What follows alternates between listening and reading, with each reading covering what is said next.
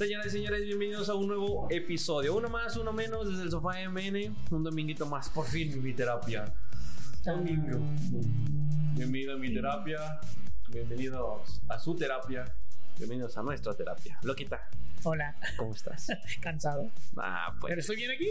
Pero ya es que trabajas mucho. Me preocupa tu estado de salud. Te ves con unas ojeras. Mira, pero sí, hola, ¿cómo estás? No, No, no, no, es este. Güey, yo- bueno, creo Es que maquillaje. Ahí te es va. el maquillaje de la producción. yo creo que este tú y yo tenemos algo en común. Hacemos Somos guapos. ah, independientemente. Ah, ah, yo pensé que ibas a hablar de eso.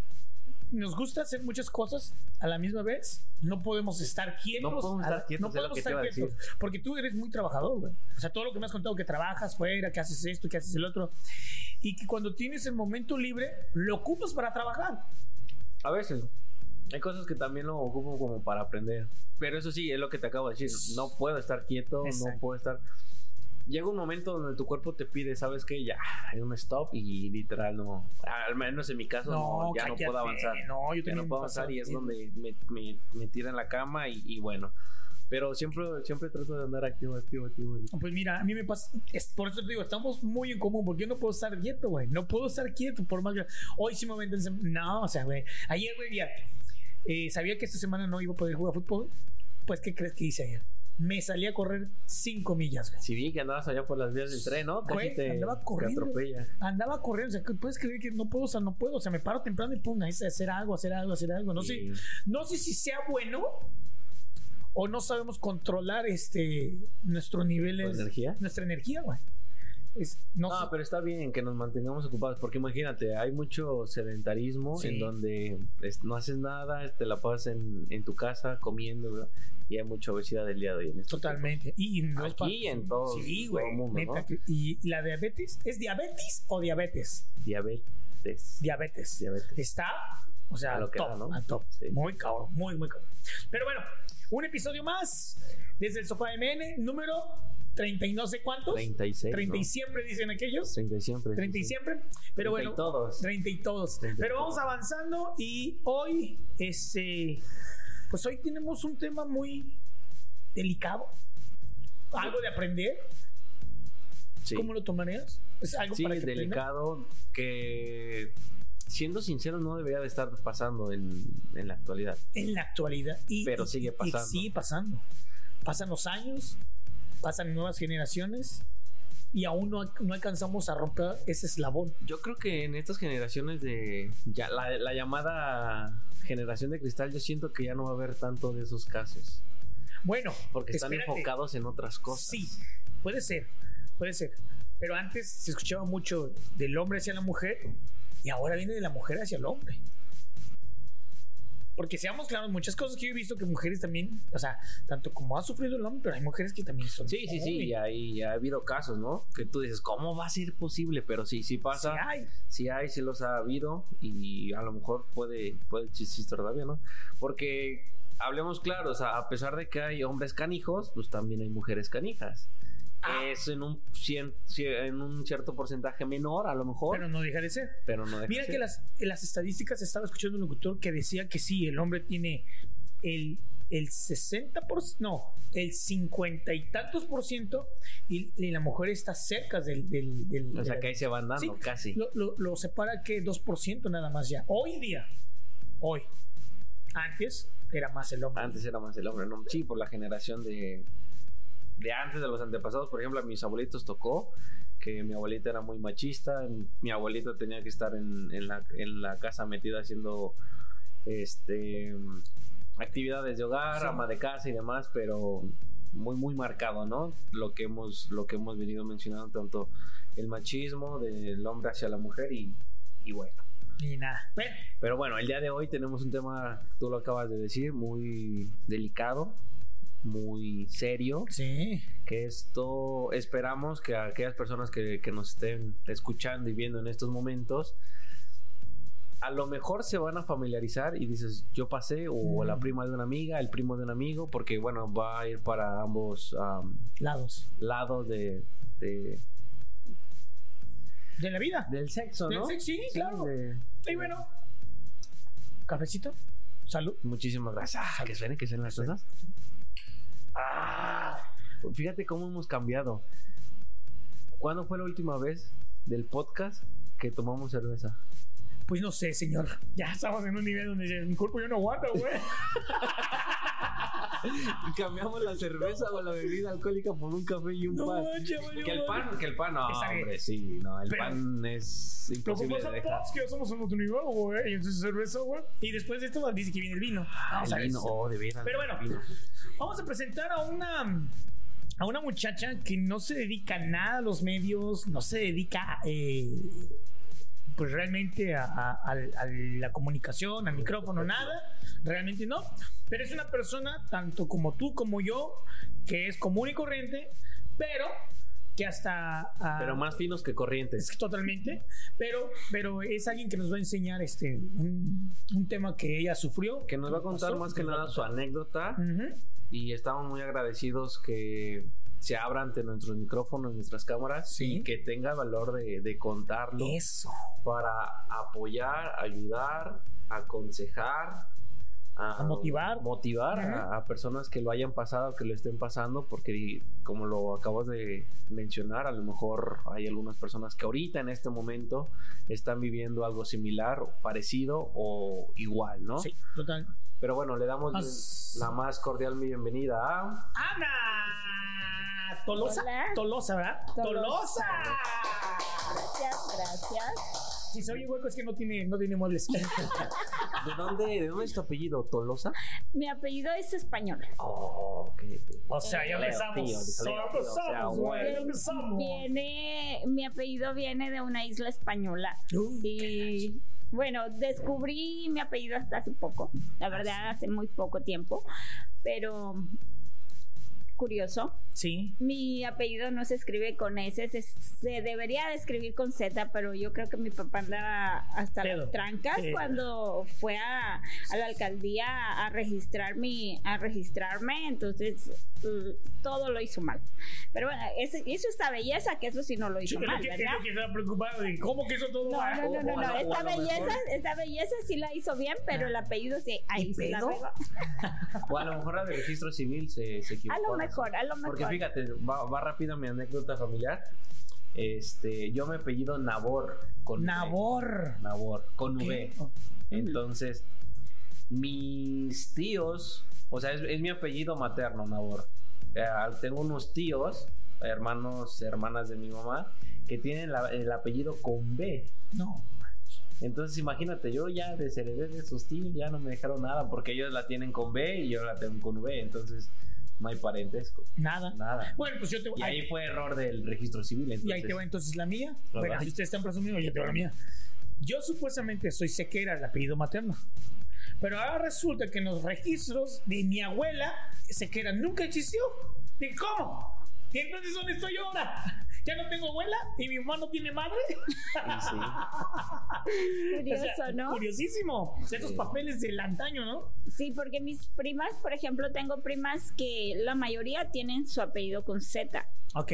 Y yo soy del lunar de la familia, porque salgo con ese y soy la que menos le jala el chupe también.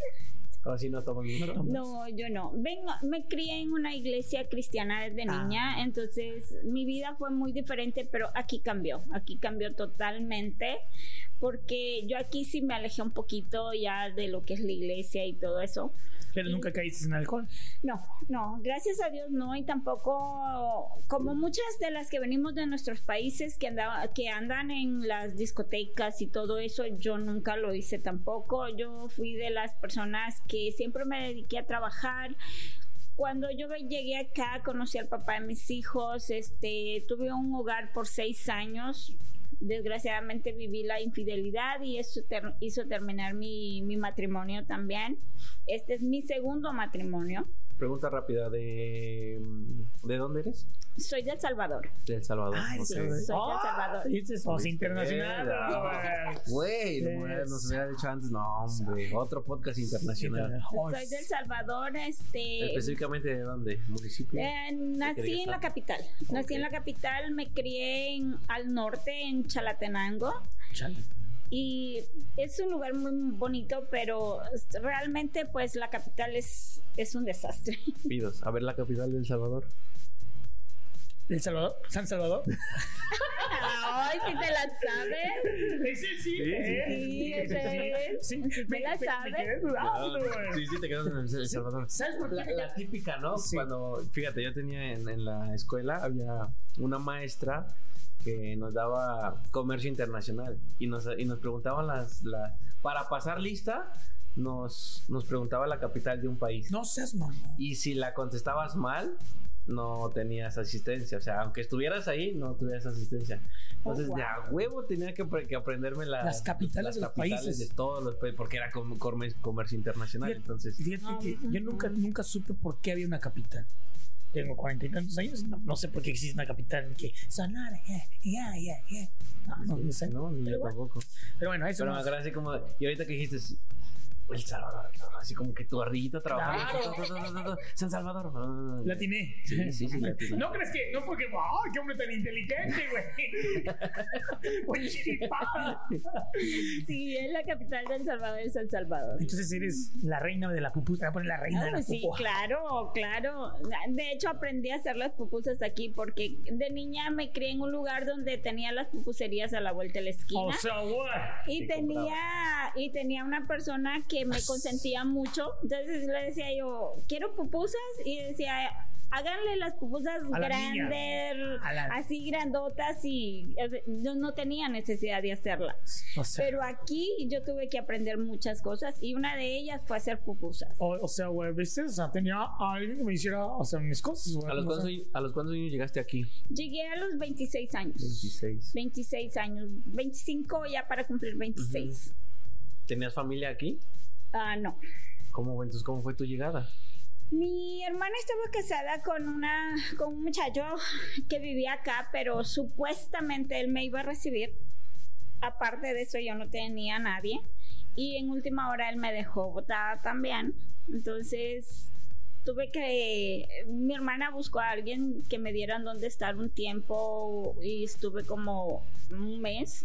Luego me sacaron a la calle porque yo no quise tener nada con uno de los muchachos que vivían ahí. Neta. Y fue ahí fue donde empezó algo muy difícil en mi vida porque tuve que tuve que buscar la manera de salir adelante como fuera. Fue difícil, difícil, pero eso me hizo fuerte, la verdad, me hizo muy fuerte en ese sentido. Eh, me tocó difícil también porque tenía una compañera de trabajo que me, me dio donde vivir, pero ella también era de las personas que sacaba provecho de todo eso porque ella buscaba como beneficio para ella pero lo ponía uno como como carnada por decir algo no ella tenía amistades y decía ay es que Anita necesita un raite para ir a tal parte y yo o sea yo nunca pedí raite yo nunca necesité de nada. Yo aprendí a andar en bus entonces para no estar así porque vengo de, de- desde niña me enseñaron a ser así a ser independiente, no entonces ah, llegó ahí y fue otra cosa que tuve que lidiar con eso porque ella todo el tiempo lo hacía luego me decía vamos a la tienda ya en la tienda me decía, ay, se me olvidó la cartera, préstame dinero. Y por la pena que yo vivía ahí con ella, pues obviamente me daba pena y yo sí le prestaba el dinero, ¿verdad? No. Pero ese dinero lo sigo esperando porque nunca llegó, ¿verdad? La vieja confiable. Sí, son anécdotas que uno pasa y uno va aprendiendo de todo eso. Ya luego, pues ya ella me decía, vamos a la tienda. Ay, no, estoy cansada. O no, no necesito nada de la tienda. Pero obviamente porque Pero me tocaba no, que pagar a mí, ella sí ¿verdad? necesitaba entonces, algo. entonces fui como cambiándolo, ¿no? Ayer era que dije, ay, me traes unos chetos, aquí te los pago. Mira, qué casualidad. Y, Sí. Wow, ¿no? Esos amiguitos. esos ¿Y cuánto duraste ahí? Con esa Ah, amiga. ahí fue poco tiempo, fue como unos tres meses nada más. Y ah, luego conocí, de hecho por eso yo creo que cometí tantos errores y voy a decirlo así, porque ahí fue donde yo conocí al papá de mis hijos Te también. saliste para Porque- decir aquí voy a encontrar mi libertad.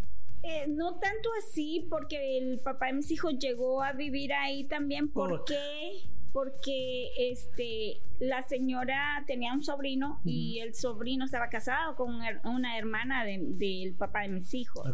Entonces, a él también lo dejaron votado. Entonces, ambos supuestamente Ah. nos ayudamos. Ahí nos platicamos. Oh. Ambos nos ayudamos. Cometimos, yo digo, error. Yo tuvimos este una relación bonita hasta cierto tiempo, pero luego este él empezó a andar con una, con otra y así, entonces terminamos el matrimonio lo terminamos este bueno cinco años después. Mi hijo iba a cumplir cinco años, casi. ¿Pero seis te años. enamoraste? Me enamoré, Ah, sí, lo quise muchísimo.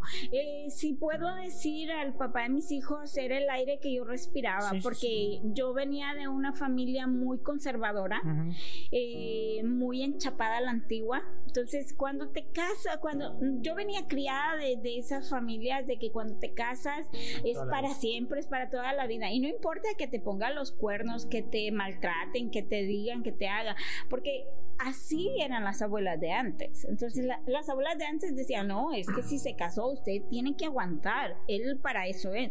No, no es para eso.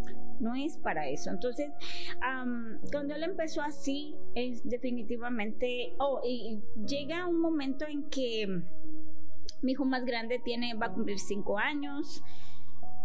En ese momento nosotros habíamos planeado mucho un segundo embarazo. Lo habíamos planeado muchísimo, pero cuando yo empecé a ver las cosas diferentes, yo dije no. Luego dije, bueno, él, luego digo yo sí, él dice no. Y al final de cuentas, ninguno dijo nada y estoy embarazada.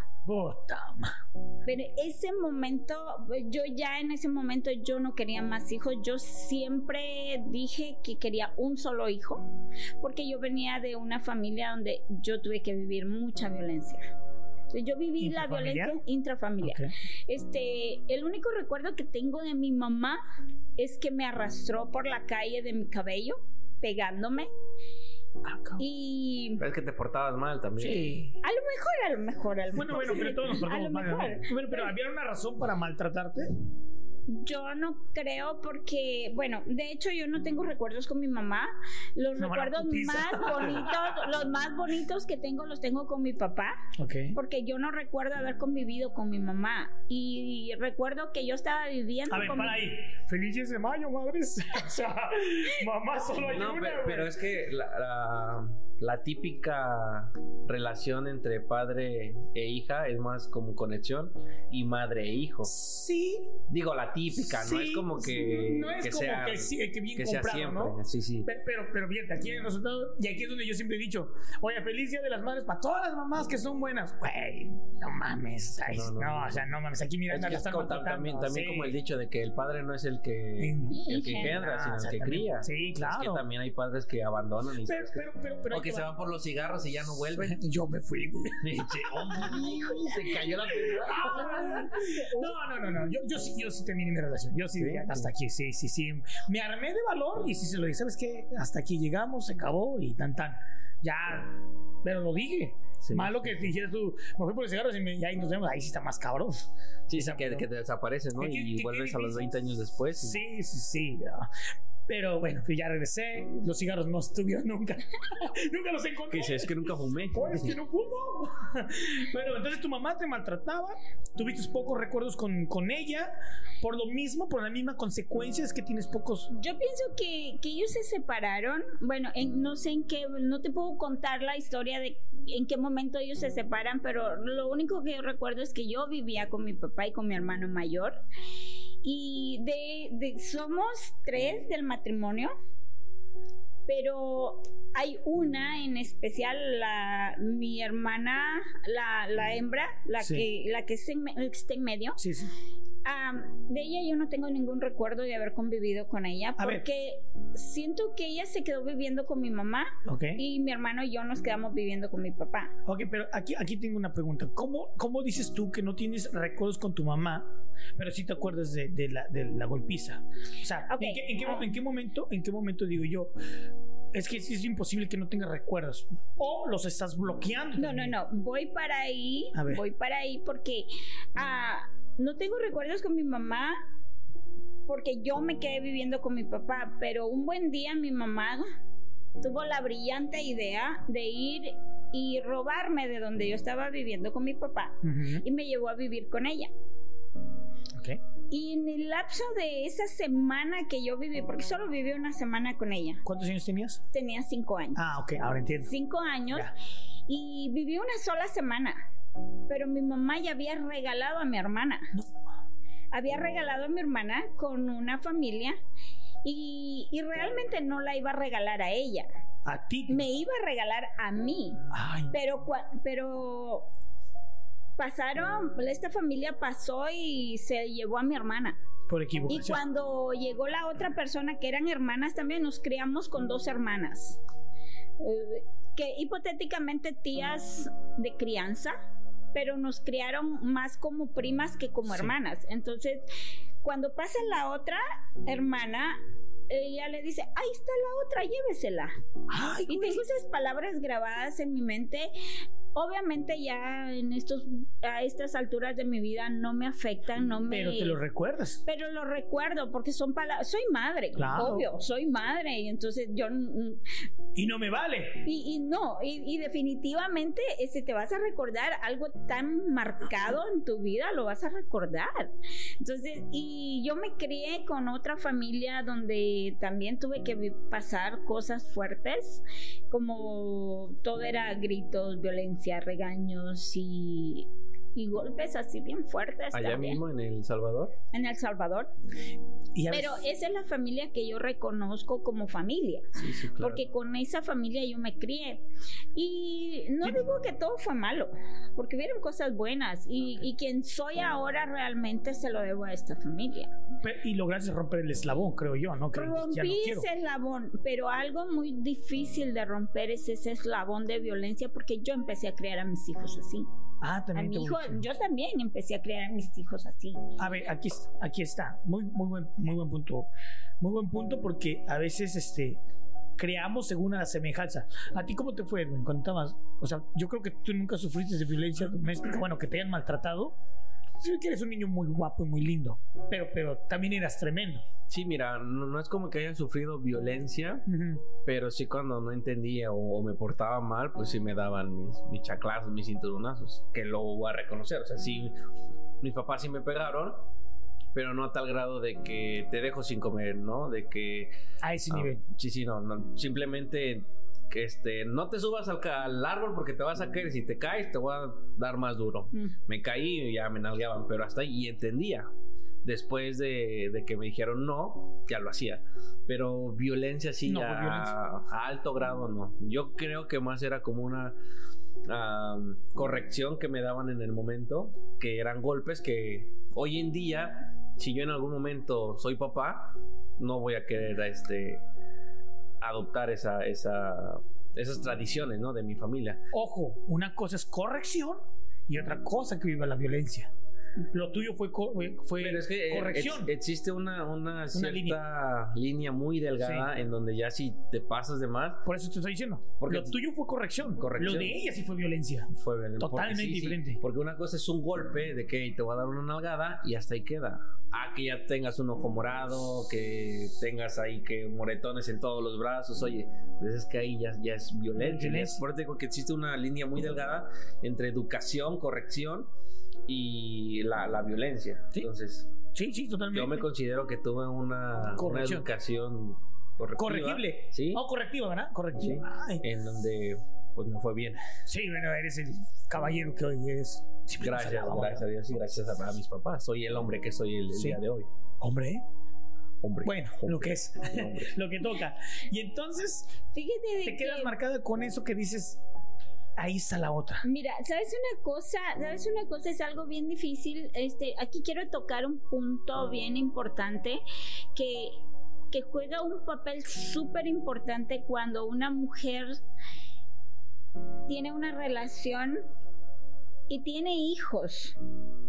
No de esta relación, sino estos hijos se convierten en los hijastros de esta relación. ¿Y lo hablas por ti o lo, Lo hablas hablo por mí, lo No, hablo no. por mí ¿Tu familia o...? o por mi en- familia y por mí. Lo hablo por mi familia y por mí. Porque en este caso mi mamá cuando fue me robó de donde yo estaba viviendo con mi hermano y mi papá, me lleva a vivir con ella y me lleva a vivir con su pareja. Ay, Y esta persona, eh, recuerdo que esta persona estaba como, vivíamos como, ah, como en esquina. Bueno, la siguiente casa de la esquina, pues Ok.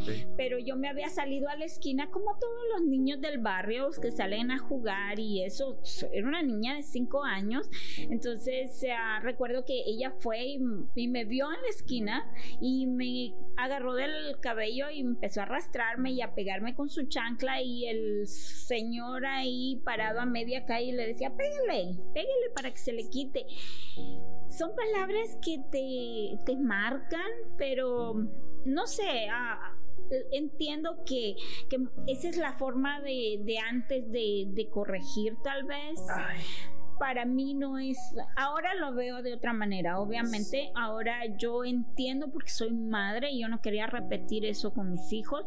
Yo empecé, yo sinceramente yo nunca escuché una, un te quiero, un mi niña bonita o mi niña acá, jamás. Una caricia, las caricias eran los jalones de pelo, las cachetadas, las, los chanclazos y todas esas cosas. Entonces, nunca recibí un cariño. Yo tuve mi hijo y yo tampoco fui una madre cariñosa, definitivamente, porque yo no lo aprendí. Entonces, si tú quieres, si tú quieres ah, mostrar algo, es te lo enseñaron, te lo enseñaron, tú lo aprendiste de tu familia, porque yo conozco familias que son tan cariñosas y yo las admiro, o sea, yo las admiro, porque con qué espontaneidad pueden decir un te quiero, te amo, te adoro, cosa que yo no podía, yo tuve que aprender. Obviamente lo fui aprendiendo con el tiempo, pero sí ah, yo empecé a criar a mis hijos así también, lamentablemente. Am, y, y no me siento orgullosa de eso. Yo les he pedido perdón a mis hijos por muchas veces. Sin embargo, crié a dos muchachos que realmente no me han dado problemas. Son muchachos ¿Cómo? bastante, bastante rectos, por decir algo. Pero yo rompí ese, ese, ese hilo, esa cadena que traía arrastrando. Porque yo un día dije, ¿qué está pasando conmigo? Si yo ya viví todo esto y sé lo que duele, porque yo lo estoy haciendo con mis hijos. Entonces yo empecé a sentarme con ellos y a hablar más con ellos, a tener una comunicación más bonita con ellos, pero hablando. Muchas veces este, ellos me gritaban y eso, y ya, venga, vamos a hablar. Nos sentábamos en el sillón y le decía, lo abrazaba a mi hijo y le decía, ok, ¿qué está pasando? Y es que mami, y empezaba a gritar y yo decía, yo, me quedé- yo quería gritar porque Sí, era no, la manera que yo podía. A ver, a ver quién ganaba, ¿no? A ver quién gritaba más. Obviamente. ¡Cállate, hijo de puta, que te voy a romper tu mano! La, la típica discusión es de que yo grito más, tú haces Sí. la voz, yo más, yo más, y nunca, nunca Terminábamos se gana. peleando con mi hijo más grande porque mi hijo más grande tiene, nos parecemos mucho en ese sentido. Entonces yo le, le llamaba la atención y le hablaba fuerte y él me hablaba fuerte. Entonces, obviamente yo me sentía mal y él se iba y se encerraba y bueno, y no sabíamos cómo lidiar con todo esto. Más, sin embargo, un día él llegó llorando de la escuela. Este ya yo ya me había separado de su papá y todo eso y me llegó llorando y dice es que mis compañeros dicen que yo no tengo papá y entonces si ya me lo agarro lo siento y le digo ok entonces le digo cómo cree usted que usted llegó al mundo porque yo no lo hice por arte de magia Yo no soy la Virgen María, de nomás. entonces le digo yo, no, usted sí tiene un papá.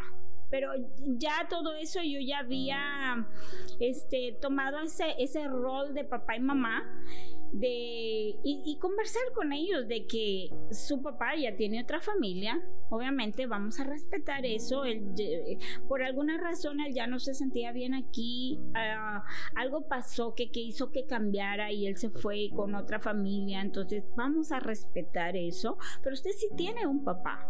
¿Lo Usted sí tiene un papá. No, no lo mira. Desgraciadamente, él anduvo con una, con otra, con otra. Finalmente cometió el error de, de meterse con una menor de edad. Está Oh. preso ahorita. Desgraciadamente está preso.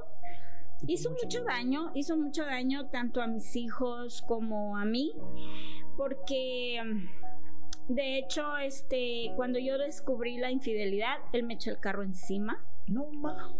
Desgraciadamente fue una de las razones en las que yo dije no, no, yo no puedo vivir con eso. O sea, de- era, lo hizo una sola vez, pero cuando yo hablaba de esto me dice es igual, 100 veces es igual a una es violencia doméstica Sí, es violencia doméstica. Sí, Desde el momento en que te levantó la voz y te dijo estúpida, ahí empezó la violencia doméstica.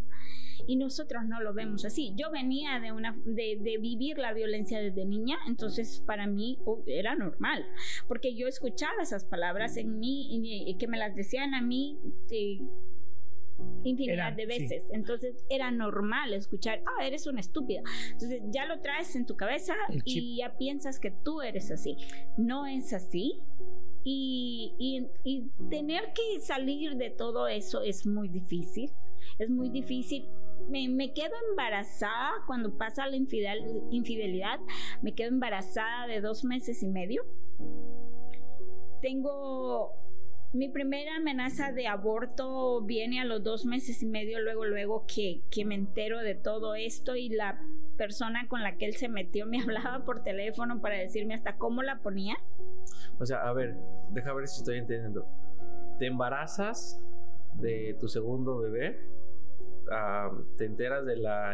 O sea, cuando tú tenías dos meses y medio, te enteras de la infidelidad y ahí te avienta el carro estando embarazada. No, eso pasó después, ya cuando mi bebé había nacido. Oh. Tenía Ah, que tres, mm, cuatro meses de haber nacido mi bebé. Ok. eh, porque él andaba llevando mi carro. Yo pagaba hasta el seguro de mi carro y todo, y él se había llevado mi carro. Entonces, sí me dijeron dónde estaba viviendo. Yo voy por mi carro. Y cuando él me ve, porque supuestamente él siempre me dijo que no, que no estaba con una persona. Y cuando me ve ahí esperándolo, se pone histérico y, y, y pienso que, que fue la reacción de, de que no supo qué hacer. Como la defensiva, ¿no? Exacto, y estaba con la mujer, con su novia en ese momento. ¿La menor de edad? No, no, no, Ah, no, no, ok. era otra persona. Ok. Este, estaba con ella en ese momento. Obviamente yo no iba para hacer ningún problema, yo quería mi carro. Y, y nada, era todo lo que yo quería. Entonces, y él, ah, no sé, pienso que fue la reacción. Me echó el carro encima, me golpeó, mis piernas No quedaron todas moradas. Pero en ese momento yo llamé a la policía, la policía nunca llegó Ay, raro. nunca llegó. Entonces, sí, pues obviamente yo no estaba, yo había ido a buscarlo donde él estaba viviendo y me cansé de esperar a la policía. Yo me fui. En ese momento estaba tan cansada, tan, tan agotada porque pues para mí el, el embarazo fue un embarazo muy difícil. Yo tuve dos amenazas de aborto en una ocasión. La primera ocasión en que tuve la primera amenaza fue mucho dolor y me tuve que salir de mi trabajo, me fui al, al doctor y, y bueno, y, y una de las cosas que me llamó mucho la atención que la doctora me dijo, tu bebé se aferra a la vida como no tienes una idea. Hay, hay una extraña razón por la que tu bebé se aferra a la vida, porque en vez de subir de peso, yo iba para atrás, Sí. yo iba perdiendo peso. Entonces, y aparte, pues ya había agarrado anemia, que era otra cosa que, que, que en vez de hacerme subir de peso, me hacía bajar de peso. Y todo mi embarazo fue muy difícil. La segunda vez estoy sangrando. Y recuerdo que esa noche este, mi hijo más grande está viendo la televisión y cuando yo empiezo a sangrar, lo único que hago fue acostarme en el sillón y hacerme un puñito ahí y, y nada, abrazar mi panza nada más. Luego mi hijo me dice, mami, tengo sueño, se va a acostar y él se queda bien dormido y yo no me podía ni mover. Al siguiente día me levanto a las 4 de la mañana, preparo a mi hijo, lo llevo con su babysitter a las 5 de la mañana y yo me voy al trabajo. Y en ese momento, pues gracias a Dios, todo había pasado. Yo en la tarde que salgo del trabajo me voy a la doctora y le digo, está pasando esto. Y me dice, es una amenaza de aborto, tenemos que, que cuidarte mucho cuidarte mucho y si necesitamos vas a tener que dejar de trabajar. Yo digo, ¿cómo dejo de trabajar? Si necesito pagar gastos, necesito, porque aparte de todo, de que ya había la separación y todo lo que ya había tenido que pasar, habían, había muchas deudas que me había dejado, ¿no? Entonces, digo, en ese día yo tuve que pensar qué voy a hacer. Tengo que tomar una decisión porque él ahorita está viviendo su luna de miel mientras que yo estoy batallando con todo esto y no me ayudaba y eh, era un dolor de cabeza, pero yo empecé a pensar por mi bebé, por mis hijos. Ese día yo tomé la decisión porque de hecho él trabajaba en la misma compañía donde yo trabajo y me lo encontré en uno de los pasillos y me dice, no quiero lo que estás esperando, mira cómo diablos sacas adelante a tus hijos. Y digo, ¿mis hijos o nuestros hijos? Dice él, tus hijos. Y le digo yo, ok, está bien. ¿Estás seguro de lo que me estás diciendo? Y dice, sí estoy seguro de lo que te estoy diciendo y, en ese momento fue como, como el balde de agua fría, como, eh, Ana, tienes que tomar una decisión. ¿Qué vas a hacer de ahora en adelante? Tienes un embarazo a cuestas, tienes un hijo de 5 años que te necesita mucho y tienes que salir adelante. Y empecé a, a pensar más en mí, en, mi, en mis hijos y me moví de apartamento. Eh, desde entonces he batallado muchísimo a sacar adelante a mis hijos. Yo le puse la manutención a él, no me ayudó por muchos años. Diez años después Casualmente la corte reabre el caso, no sé por qué ni para qué, reabren el caso en la corte y él empieza a pagar manutención. Pero es curioso porque se presenta se presenta a la corte con un abogado pagándole 250 dólares por hora y alegando de que no tiene dinero para pagar manutención. Pero a todo eso, este, como toda mamá y como toda mamá leona, digo, eh, yo me había preparado mucho. Yo había llamado a cuanto abogado me decían, llámale y que te dan la primera consulta gratis y yo le llamaba y, y sí, me daban una consulta por todos los abogados trabajan diferente. Entonces yo iba súper preparada a la corte, me representé sola en la corte y le gané el caso a él, le gané la manutención y no me dan la custodia de mis hijos. ¿Por qué? Siendo que tú los tenías. Siendo que yo los tenía, no me dan la custodia del 100%, pero él tampoco pidió tiempo. Entonces, otra vez tengo que presentarme a la corte. Y en esta ocasión eh, yo le pido a él que por favor me firme para el pasaporte de mi niño chiquito porque le sale la oportunidad de ir a Colombia, a jugar eh, fútbol a Colombia y era un programa súper excelente. Entonces eh, él me pidió la oportunidad y luego yo hablé con él para que firmara el pasaporte y me dijo, no, no te voy a dar el pasaporte. No era a mí, era a mi hijo. Y cuando mi hijo me dice, me pregunta, mami, ¿qué está pasando? y yo tuve que decirle la verdad. Entonces tuve que sentarme con él y desde entonces yo dije, yo no les voy a mentir a mis hijos, yo voy a hablarles con la verdad, porque prefiero decírsela yo a que alguien se las diga afuera, porque van a ser muy crueles, el mundo es muy cruel afuera, entonces dije yo no. Yo y, tengo... después, y después que también se rompa ese lazo de confianza entre madre e hijos, que ya después es muy difícil de recuperar, porque pasa algo, no van a tener la confianza de contártelo a ti que eres su madre y que eres como que en este caso o en ese momento su único apoyo. Exacto, entonces empiezo yo a, cualquier cosa que pasara, yo siempre los agarraba, los sentaba los dos y yo les tenía que decir esto, esto, esto y esto está pasando, esto está pasando con tu papá, esto está pasando con su familia, esto está pasando acá en, en mi trabajo y esto, siempre les, les daba yo este les daba toda la información de lo que pasaba. Y gracias a Dios yo tengo un lazo muy bonito con mis hijos en ese sentido. Eh, ellos siempre, bueno, el mayor ya no vive conmigo, pero igual a pesar de que tiene 22 años, cuando van a tomar una decisión ellos que deberían de tomarla entre ellos dos, siempre vienen conmigo y me piden un consejo. Y mi hijo más chiquito es exactamente igual. Este siempre que va a hacer algo, que necesita algo, siempre tienen la confianza de venir y decirme las cosas a mí. Entonces, tengo ese lazo tan hermoso, muy bonito. Ok, aquí, aquí, aquí te pregunto, ¿cómo lograste conseguir ese lazo?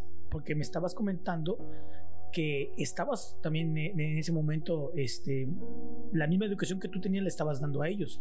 Y es bien difícil, es súper difícil que tengamos ese lazo, porque a mí me pasaba lo mismo en, persona y es bien difícil tomar ese lazo. O sea, ¿en, ¿en, qué momento tú tomaste, en qué momento ellos dijeron, ok, vamos a construir este, este lazo contigo? En el momento en que, en que tengo que hacerle ver a mi hijo que él sí tiene un papá, pero que su papá tiene otro hogar, entonces empiezo a hablar más con él, a salir más, a tratar de, tocar temas fuertes como el noviazgo, como relaciones sexuales, como uh, qué hacer o cómo tratar a una persona, a, una novia, por decir algo. Yo tuve que enseñarle a mis hijos, este, sean detallistas, llévenle una flor, llévenle un chocolate, trátenla así, si, si la vas a sacar a pasear, ábrele la puerta del carro, sé caballero, yo crié un caballero. Entonces, ah, eh, pero ese lazo lo fuimos fortaleciendo a base de comunicación a base de comunicación, porque después de que yo entré en razón, de que yo los estaba criando mal y de que yo todo era gritos, que yo todo iban, eh, siempre tenía la chancla ahí lista, entonces decía yo no. ¿A los cuántos años tenía? Eso pasó ya como a los 10 años de mi hijo mayor. Como a los 10 años de mi hijo mayor. O sea, no escuchaba razón también. O sea, para ti era golpes y ya, no, no, entendías el razonamiento. Yo no entendía, eh, yo no entendía el mal que le estaba haciendo a mi hijo. Yo no entendía, yo era la que yo no entendía ¿En qué momento tú reaccionaste? Eh, en el momento de que, de que yo veía a mi hijo llorar y decía, mami, pero si yo lo único que quiero es un poquito de atención. Y un día, un día, este, yo en ese tiempo trabajaba siete días a la semana y yo siempre les decía, este, cuando regrese del trabajo, vamos a ir a las hamburguesas. Pero yo venía cansada y luego mi hijo más chiquito estaba chiquito, entonces, y yo estaba cansada, yo sentía que, que no podía. Entonces, si yo me sentaba en el sillón, déjenme descansar una hora y nos vamos. Y me quedaba dormida, sentada, yo me quedaba dormida. O sea, le estaba rompiendo su confianza hacia ti. Exacto. Entonces, en ese momento, y un día él me dijo, mami, es que tú no tienes tiempo, yo ya no tengo una mamá, porque ya tú no pasas en la casa, tú pasas solo en el trabajo, y cuando vienes, vienes cansada, quieres dormir, y si te despertamos, te despiertas enojada y ese día, ese día fue algo muy fuerte para mí.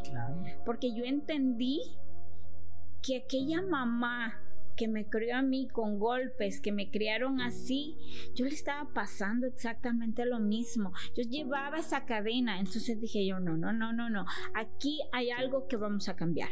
¿En qué momento tus hijos vieron ese gran cambio? Hiciste como mamá. En ese momento, cuando mi hijo me dice eso, y yo digo, no, yo tengo que tomar una decisión. Empiezo a dejar de trabajar los domingos para estar ese domingo con ellos. Y, ahí empieza ese cambio, ahí empieza esa, esa comunicación, esos lazos, a fortalecer esos lazos. Pero yo siempre, hoy yo puedo aconsejar a cualquier mamá y decirle si quiere ver ese cambio en su hijo fortalezca los lazos a base de la comunicación, de abrazos, de un te quiero. A mí me costó decirlo, a mí me costó aprender a decir un te quiero, un te amo, te necesito conmigo, un te extraño, cosa que yo no sabía decir. Me costó muchísimo, pero sin embargo aprendí a hacerlo. Y en ese momento fue donde yo entré en razón de que yo no podía seguir repitiendo la misma historia de criar a mis hijos de la misma manera. A ver, pero, pero Ana, pero aquí te va, porque, bueno, yo estoy cuestionando mucho, ¿verdad? Porque es muy, es, es algo como dice, yo no aprendí, yo no sabía, yo no, yo nada, o sea, te escucho, tú dices, yo no hice esto, yo no hice el otro, yo no podía decir, pero en qué momento tú dices, ya tengo que decirle te amo, o sea, porque no es como que cambies un chip y no es como que ahorita se te acaba una batería y le pones una batería y ya, o sea, ¿cómo aprendiste para decirle te quiero? Eso no se aprende de la noche a la mañana, eso no, ese es un proceso vas es como todo, porque si tú, mira, si tú, un niño no, no corre, un niño gatea, luego camina, luego se para y luego camina y luego va a correr. Entonces ese es el proceso también. Entonces tú vas aprendiendo de poquito a poquito. Y, muchas veces yo dudaba, yo dudaba en decirlo porque no me salía, a mí no me nacía decirlo, porque realmente a mí no me nacía decirlo. Entonces yo muchas veces este, sí les decía, pero no lo sentía. No lo sentía. Yo tuve que, ir de ese proceso de llevarlo de poquito en poquito. Ahora yo puedo decirle los amo, pero el, los amo que sale de mí no sale de mi boca, sale de mi corazón porque lo, he ido manejando de poquito en poquito. Y, y, eso fue, fue como ir soltándome más a medida que el tiempo iba pasando y que se los iba repitiendo todos los días. Pero ese es un proceso. O sea, no vas a aprender una cosa de la noche a la mañana o ya mañana tú sabes muchísimo. No. No lo, vas a, no lo vas a hacer de la noche a la mañana. Vas a ir aprendiendo de poquito en poquito. ¿Qué cuesta? Cuesta. Y mucho. Y, y a ver, entonces, antes de que llegaras con tus hijos, sufriste violencia con tu, con tu esposo. Sufriste violencia de infidelidad y sufriste violencia de golpes o nada más fue psicológicamente?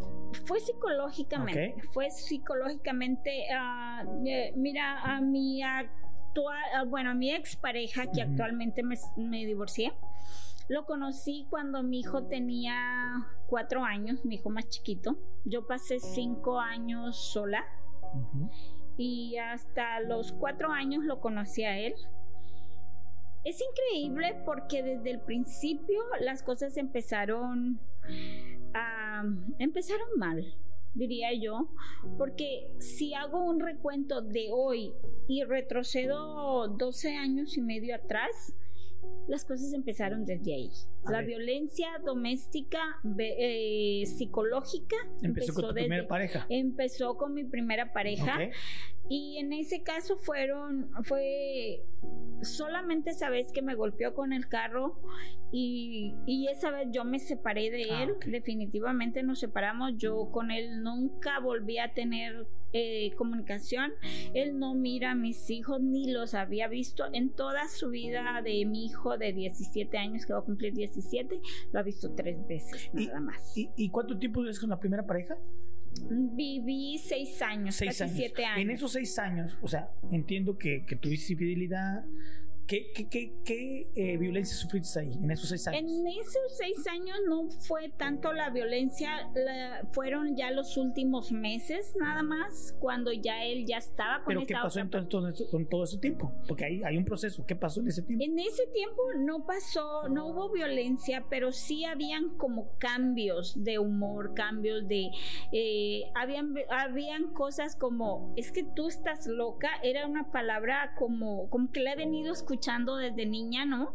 Que estás loca porque te comportas así. O sea, era más verbal. Más verbal, pero es algo como que te van metiendo esa palabrita y te la vas creyendo, creyendo, a medida que el tiempo va pasando. Entonces, eso también, eso también es considerado como violencia doméstica. Y, y yo no lo veía así, yo lo veía normal. Yo lo veía normal, yo escuchaba normal esa palabra. En esos seis años, este, ya los últimos meses, los últimos tres meses fueron más difíciles porque todo eran pleitos, todo eran discusiones, todo era, era como, tú tienes la culpa, tú me dijiste o tú no hiciste y por eso me enojé. Entonces ya ahí empieza como más fuerte. Pero en un momento en el que, en, en el que yo decido irme de la casa, agarro a mi hijo, agarro mis cosas y me voy, porque yo sentía que ese no era mi lugar. Más sin embargo, el apartamento estaba a mi nombre. Entonces, luego pensándolo y analizando las cosas, digo, porque yo tengo que andar rentando si el apartamento está a mi nombre. Entonces me regreso a mi casa y le digo, ok, esta es mi casa, el que se va eres tú. Entonces ahí yo lo saco de mi casa y ahí empieza una nueva vida para mí. Empiezo a batallar con mis hijos, yo sola, durante 10 años. ¿10 años? 10 años que sola. Sin apoyo de familia. Sin apoyo de familia, de nada. Bueno, de hecho, de, fueron 5 años, más que todos fueron 5 años en los que me tocó sola. 5 o 5 años. Conozco a mi pareja, la ex pareja que recientemente me divorcié ahí empieza eh, cada quien en su casa, una relación de, de, noviazgo, cada quien en su casa, cada quien vivía su vida, pero yo empiezo a ver lo mismo, la infidelidad, no le tome tanta importancia porque no estoy con él, viviendo con él. Tenemos una relación nada más y, decía yo, puedo cortar esta relación cuando quiera. No fue así porque fue creciendo.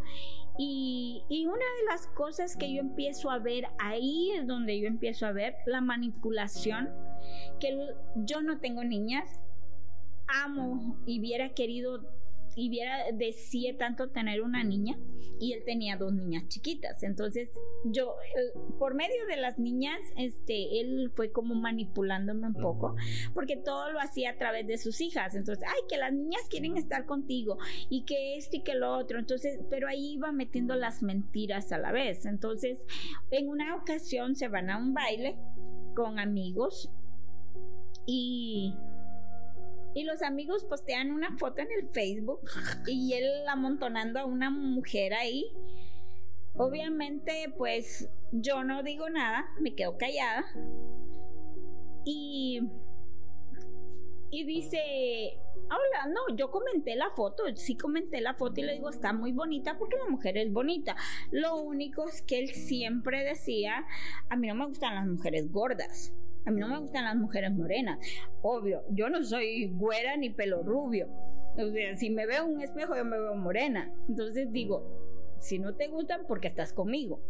Para empezar, yo hago la pregunta, ¿por qué estás conmigo? y luego y la persona con la que a la que yo le posteo la foto a la que yo le pongo el comentario ella es una mujer blanca, pero está gordita, está llenita, pero su cara es bonita. Entonces yo le pongo, ella es bonita. Una mujer, una mujer, una mujer, este, tiene que sentirse y verse bonita por el simple hecho de verse, de ser mujer. No importa si está gordita, no importa si está chaparrita, está alta, es morena, es piel blanca. La mujer es bonita no más por ser mujer. La mujer es bonita simplemente por ser mujer y depende cómo nos sintamos. yo ah, hoy lo puedo decir, yo lo puedo decir. Exacto, hoy. pero yo creo que es más cómo te sientas. Exacto. Y la inteligencia emocional que tenga cada una de ellas. Es importante. Porque dices tú, sí, todas las mujeres son bonitas, pero si hay estereotipos de mujer que dices que estoy gorda. Sí. Es que no estoy rubia y yo quisiera estar rubia. Es que yo quiero el cabello chino de ella y yo no lo tengo. Yo más Entonces, sí. muchos estereotipos que las mismas mujeres se van poniendo y se comparan entre ellas. Y se critican entre ellas. Y se matan entre ellas. Se copian y se copian. O sea, o sea, porque aquí, aquí, es como, aquí es como que digo, o sea, sí, decimos que todas las mujeres son bonitas. Bueno, no es cierto. No es cierto. Es, creo que es como estés emocionalmente. Emocionalmente y como, como, tu, como tu persona. Porque porque como le dices, muy bien claro lo dijo porque seamos honestos, si nosotros somos, este, no estamos a veces seguros de nosotros mismos, imagínate la mujer que siempre vive incompetencias entre ellas mismas, siempre, siempre. Ah, pues sí, como ese comentario, decir, pues sí está bonita, pero ese comentario fue como con, con dardo envenenado, o sea, no fue como que, ay, no, sí, pues, ¿por, ¿por qué hacerlo? Y es que también pasa, en ejemplo, he escuchado que nos rebajamos ante otra persona. Exacto. Que sabes que yo no tengo el cuerpo escultural que tiene esa mujer que puede conquistar a ese chavo o viceversa. Yo hombre no tengo el cuerpo, los cuadros, los bíceps, tríceps que tiene ese chavo que pueda conquistar a esa chava hermosa, ¿no? Entonces, Sí. la inteligencia emocional cuenta mucho aparte de tu de tu estado físico, Sí, sí. que, que se llevan de la mano. Total. Exactamente, porque ah, yo siempre escuché de parte de él, por ejemplo, a mí no me gustan las gordas, a mí no me gustan las morenas. Obvio, yo no soy gorda, pero sí soy morena. Sí soy morena. Entonces decía yo, bueno, si no te gustan las morenas, porque estás conmigo. Obviamente no he sido, y, sí un tiempo yo me puse gordita, porque después de que tienes dos hijos, obviamente el cuerpo ya no es el mismo. Pues cambia, ¿no? Y finalmente él empieza a criticar mi cuerpo. No, y empieza aparte- desde eso. ¿no? Bueno, Do- pero dos pensás- hijos y tienes un millón de actividades que hacer. Sí. O sea, ¿en qué momento vas a optar por el ejercicio sea una de tus, de tus tareas fundamentales? Y aparte, No la hay si porque te no gusta, te rinde. Y aparte, si te gusta el ejercicio, porque seamos honestos, O sea, si te gusta y, y eres determinado, sabes que si lo voy a hacer 15, disciplina. 30 minutos, la disciplina, Totalmente. la constancia, lo vas a hacer. Pero, por ejemplo, ella, que tiene dos hijos. cuando tenía dos hijos en su momento, ¿qué vas a hacer? Ella pensaba sacarlos adelante en lo económico. Y olvidarse descar- un poco de ella. ¿no? Exacto, Sí. descártame si en ese momento te pasó a hacer ejercicio. No, Claro que no. definitivamente ¿Y te no. gusta el ejercicio? Me gusta el ejercicio, yo de hecho voy al gimnasio, pero lo empecé a hacer hasta hoy después. Ok. Ah, porque durante lo que fueron, ah, te digo, 5, 6, 7 años, yo totalmente me descuidé de mí. Sí, no, y es que es normal. La mamá se descuida, la mujer se descuida por, por sus hijos y hasta por su propia familia, seamos honestos. Tristemente, ahí viene el cambio de nosotros los hombres que no valoramos todo lo que están haciendo por nosotros hasta que, o sea, cometemos un error muy grave y nos queremos dar cuenta ya que, que se perdió todo eso. Y ahí es cuando pasa. La mujer se descuida, se empieza a ver un poquito más gordita. Ya no, ya estás gordita, me fijo de este lado. Me fijo de este lado. Es que ya perdiste, ya no haces lo mismo ya- y me voy a, y empiezan las infidelidades. Son rasgos, no los fundamentales o los principales, pero sí son Pero van causas de la mano. de- Sí. de que originan la- las infidelidades. Y aparte que también los Y que el hombre también que no Vamos a ser que- no, somos no, muy hijos de la somos muy hijos porque estamos muy tristemente y estipuladamente hay veces hay veces hay hombres que pagan por los que otros hacemos Sí. porque porque hay hombres a mí vamos a ser honestos hay hombres que también yo puedo decir que hay hombres que dices neta valen la pena como pareja porque son hombres que, que, que se esfuerzan por ser fieles o porque son bien, bien dignos yo no estoy diciendo por mí porque a lo mejor yo, yo soy el peor caso de decir oh tú eres fiel no la verdad o sea hay que ser hay que ser claro a veces cometes errores y pero hay hombres que sí dices güey no mames o sea ¿qué, qué pide esta mujer Sí. de un hombre? y a veces viene la contraparte que la mujer no valora a ese hombre que, puta, que mujer quisiera entender O sea, hay de todo, en ¿Eh? este mundo hay de todo. Exactamente, exactamente. Mira, es, es bien difícil porque yo, por ejemplo, soy, yo me crié de, de un hogar muy conservador, de que ¿Conservador las en qué? Las mujeres tenían que estar en casa, eran Ah. mujeres de la casa, nada de que andar en la calle ni cosas así. Entonces, en ese sentido, yo venía con esa idea. Y aquí la vida es diferente. Aquí si nosotros nos vemos, Pero la si vida aquí es totalmente también. diferente. La mujer de aquí y, y aún en- cuando viene de nuestros países, los primeros cinco meses, ay, qué rectecita, rescatada, pero lo- el siguiente sueltan. Ya después bien o sea, liberal. eh, eh, son liberales, o sea, y, y lo digo porque yo lo veo, lo veo siempre. Entonces, am, aquí la vida cambia, definitivamente cambia. Y cuando yo veo, empiezo a ver todo esto, muchas veces me decía, ay, es que estás gorda, y es que tú no eres así en la cama, tú no haces esto en la cama. Vengo de un hogar muy diferente a la liberación que él había vivido. Él de, de por sí era, era desde joven anduvo con una, Muy con otra, con otra, con otra. Entonces sí yo digo, o sea, tu vida a la mía hay mucha ¿Qué diferencia. qué nacionalidad era? Guatemalteca. Eh, y, sabes, ah, yo empiezo a notar cosas así, de hecho, yo digo, no quiero esto para mí, mas sin embargo empiezo a ver que él Si yo le decía vete, él se iba, pero al siguiente día estaba ahí. Y perdóname y mira, yo discúlpame, eso no va a volver a pasar. Y volvía a pasar y volvía a pasar y volvía a pasar. Entonces llega un momento en que en el 2008, en el 2008, eh, escucho una conversación. Por primera vez escucho una conversación donde él está hablando con una mujer. Y ¿Cómo la escuchas? ¿En mensajes? no, no, no, escucho la conversación. Él está oh, hablando afuera. en teléfono. En el teléfono, y yo ¿Afuera? afuera y yo estoy al lado de la ventana porque está al lado de la cocina. Entonces yo estoy en la cocina y estoy, mi amor, mi vida, y yo, Aquí estoy. entonces, y yo digo, bueno, esto no es conmigo, ¿no? ¿Pensaste que eran sus hijas o algo Pensé así? que eran sus hijas porque a sus hijas las trata así, Ok. que De mi amor. Pero luego, este, luego empieza, ay, es que mi amiga fulana de tal, este, ella nos va a ayudar y esto y lo otro, amigos en común. Y yo me quedo así como, como, ¿con quién? Y luego, obviamente, no falta la amiga chismosa, ¿verdad? Que, que llega y te dice, ay, no, si es fulana de tal. Él siempre ha sido de los hombres que nunca, nunca ha tenido una mujer así como acá, por ejemplo siempre era de por teléfono o en otro estado o en su país de Guatemala y bueno. Entonces, pero la infidelidad empieza desde que tú mandas un mensaje de texto. Sí. O, de- Ahí- o desde que ocultas algo. Eh, Desde que ocultas algo, mandas un mensaje o una llamada, ya hay infidelidad. Sí. Y en una ocasión, y, y yo en esa ocasión, bueno, yo sí le reclamé y le pregunté qué, qué estaba pasando. Y él dice, no, no pasa nada. Luego, este... pasa nada. No pasa nada. Y la amiga que le hablaba todas las noches, ay, la fulanita de tal, dice que quiere venir eh, para, para ver cómo le funciona la situación contigo y eso. Y entonces, bueno, yo empiezo a ver que todo esto va avanzando y va avanzando, ¿no? Pues un día, no sé cómo agarro el valor y le digo, ¿sabes qué? Tú tienes a otra persona, este, yo prefiero que me lo digas de frente. Nunca te lo voy a decir.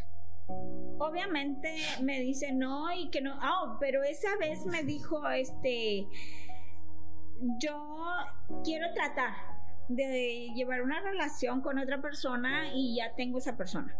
Ok, le digo, tienes una semana para que me desocupes mi casa, Bien. por favor. Y se enoja, se pone sus moños, o porque andaba manejando mi carro también, entonces le digo, ah, y mi carro me lo dejas parqueadito ahí enfrente, por favor. Las Él no tenía carro. Me das Él no las tenía llaves. carro y Chalo. le digo, me lo dejas parqueadito ahí y si lo mueves, llamo a la policía y lo reporto robado. Tómala, papá. Sí, sí, sí. Y bueno, entonces al siguiente día él va, saca sus cosas de enojado y, y se va.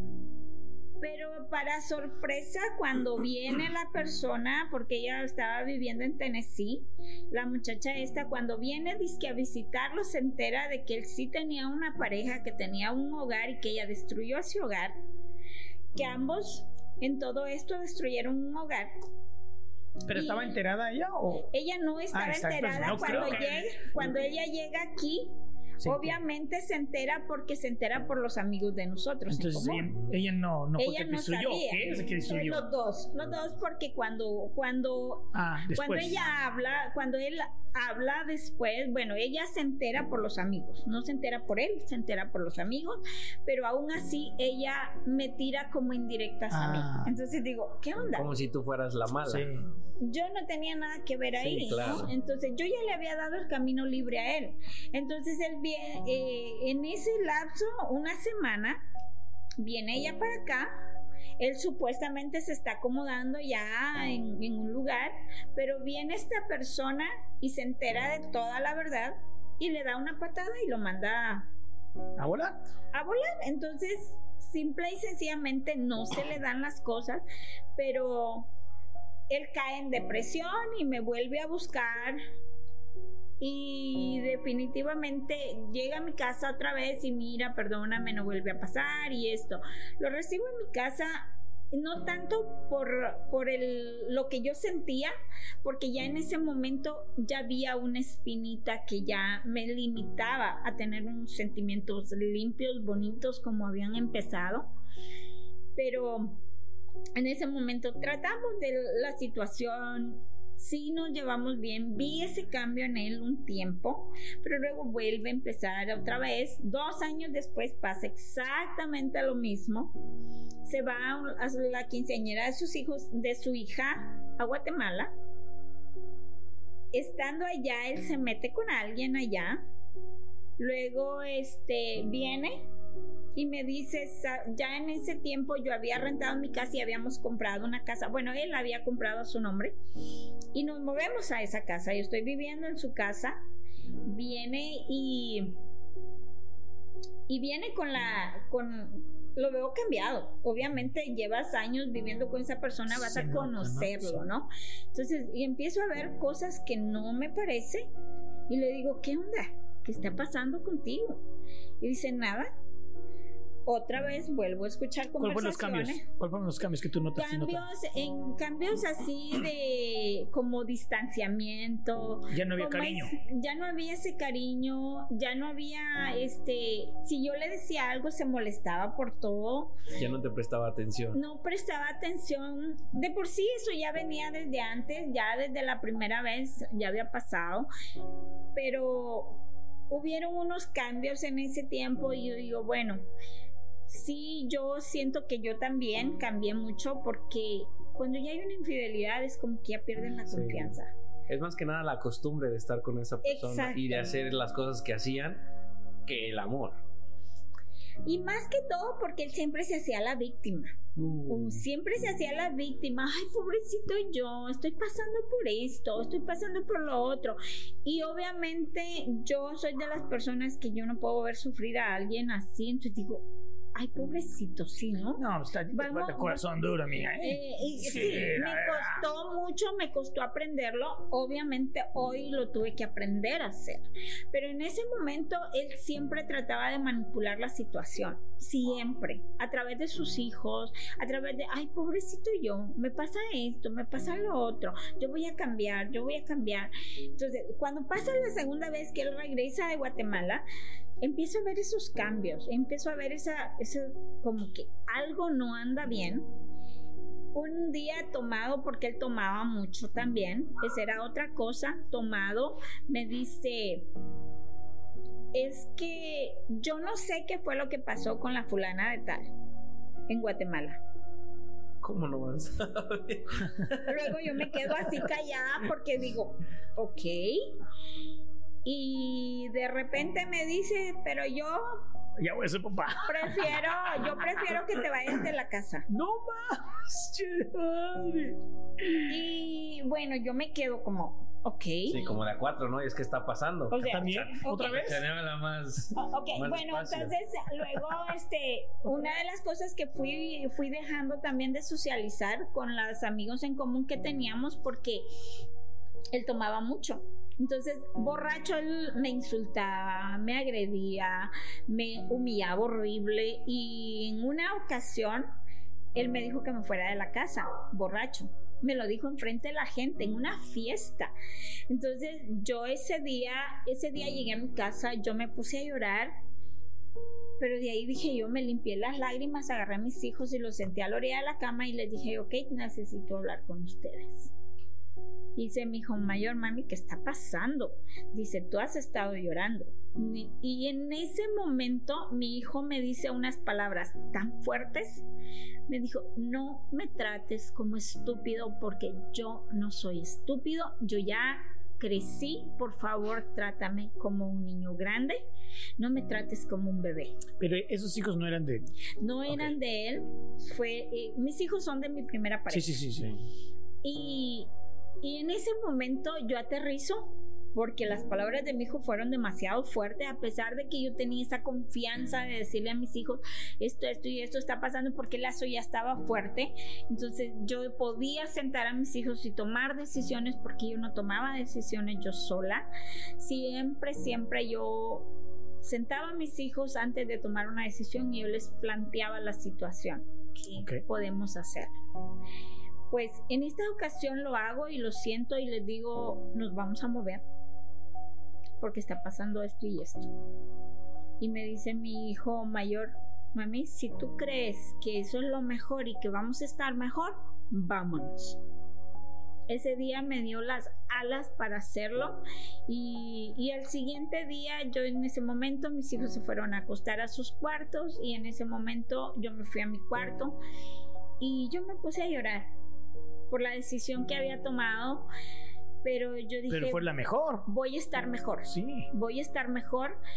Y en ese momento yo tenía rentada mi casa, me dejan abandonada mi casa y digo, bueno, mi casa está sola, yo me regreso a mi casa y me regreso, oh, y yo le dije a él al siguiente día, eh, le digo yo, ¿sabes qué? Tú me dijiste ayer que me fuera de tu casa, ya esta es la segunda vez que tú me lo dices, y le digo yo te voy a tomar la palabra, yo a fin de mes, dame un solo mes para moverme.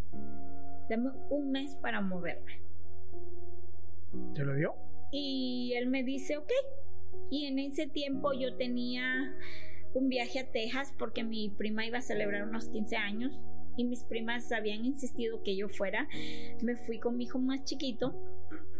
Luego regreso de ese viaje, yo tengo un campamento de fútbol con mi hijo más chiquito también en Boston y me voy a Boston. Y cuando ya me regreso de Boston, yo regreso a finales de julio, ya a principios de, de agosto, y en la siguiente semana yo voy a rentar un camión de mudanza y le pido a, uno, a unos amigos que me ayuden a llevarme mis cosas y, y él se quedó en shock porque dice, o sea, ¿cómo te vas? ¿Cómo me voy? ¿Qué se te olvidó que me corriste ya dos veces? No voy a esperar la tercera. Yo te dije que yo me iba a ir y tú me dijiste que sí que estaba bien, que me fuera. Y le digo desde el momento, mira, le digo, desde que yo cruce la puerta, jamás, escúchalo bien, jamás yo regreso a tu casa. Jamás. Yo no vuelvo a vivir a tu casa. Ok. Pensó que era broma cuando, cuando le dijiste que te ibas al mes, ¿no? Sí, él pensó que era broma y y cuando y de hecho él no me ayudó a sacar mis cosas.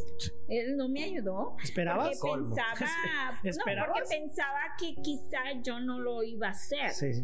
Y cuando vio el camión de mudanza ahí enfrente, solo se quedó así y empezó a tomar, a tomar y a tomar más, a tomar más. Sí, pues su Y, dolor. y de por sí ya era como, como esa, esa violencia psicológica de cada que yo le reclamaba algo, por ejemplo, lo que pasó con esta persona.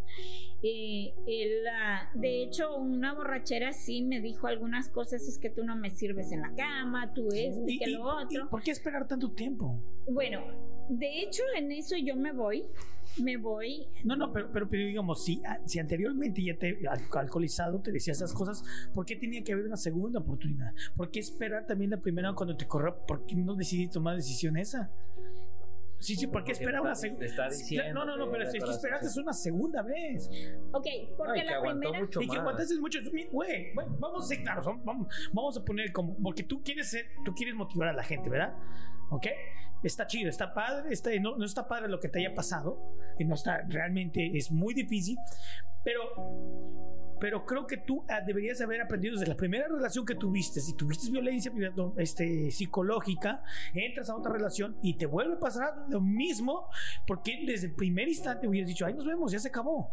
Porque creo que cada etapa que tú vas aprendiendo, lo vas aprendiendo y vas y vas y tienes que ir deci- deci- tomando tus decisiones. Yo creo que esperaste muchísimo tiempo para tomar. Aquí va un punto muy importante. Las mujeres, eh, las mujeres muchas veces cuando escuchamos el perdóname, no va a volver a pasar.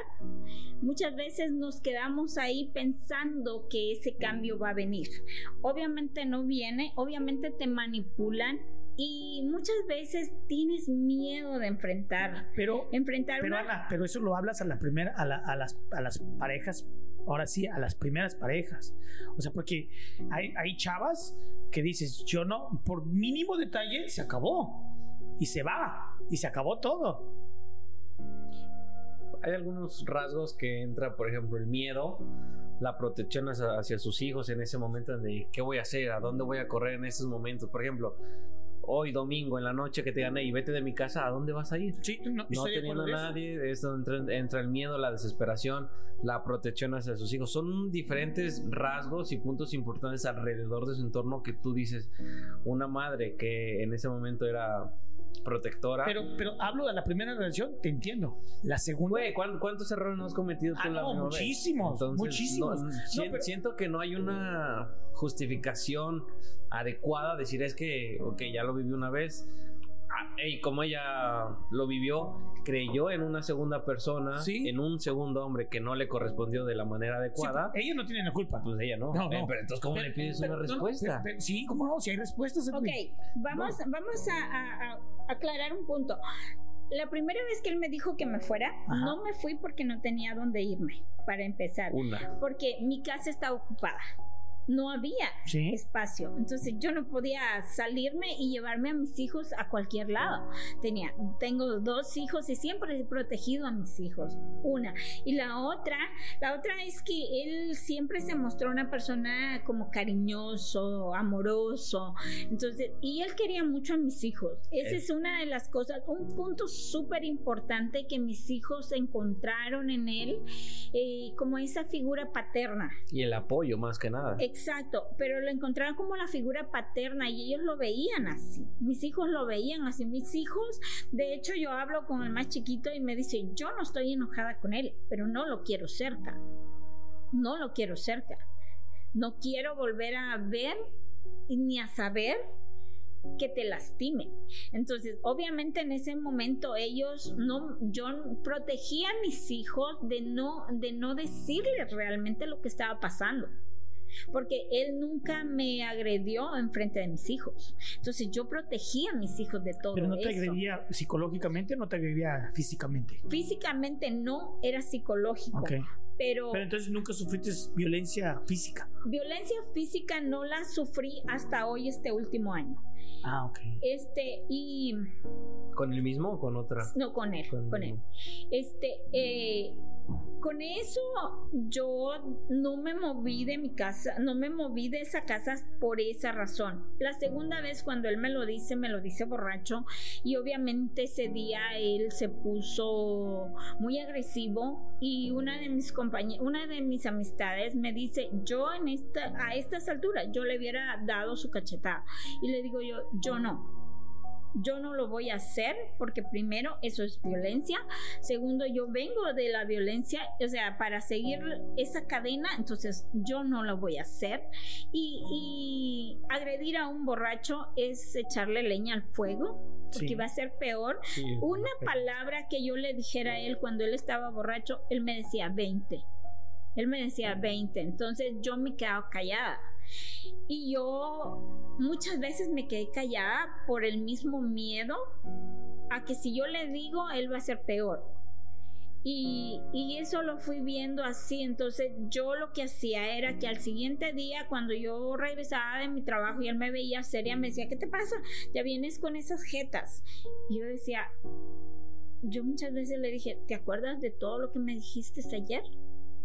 Y decía, no, es que yo estaba borracho, yo no me acuerdo de nada. Obviamente el borracho dice, no me acuerdo por no su conveniencia, por su conveniencia y no lo sacas de ahí. Entonces, muchas veces él siempre decía, perdóname, ¿sabes qué? Yo estaba borracho, yo no me acuerdo de nada, yo no sé lo que hice.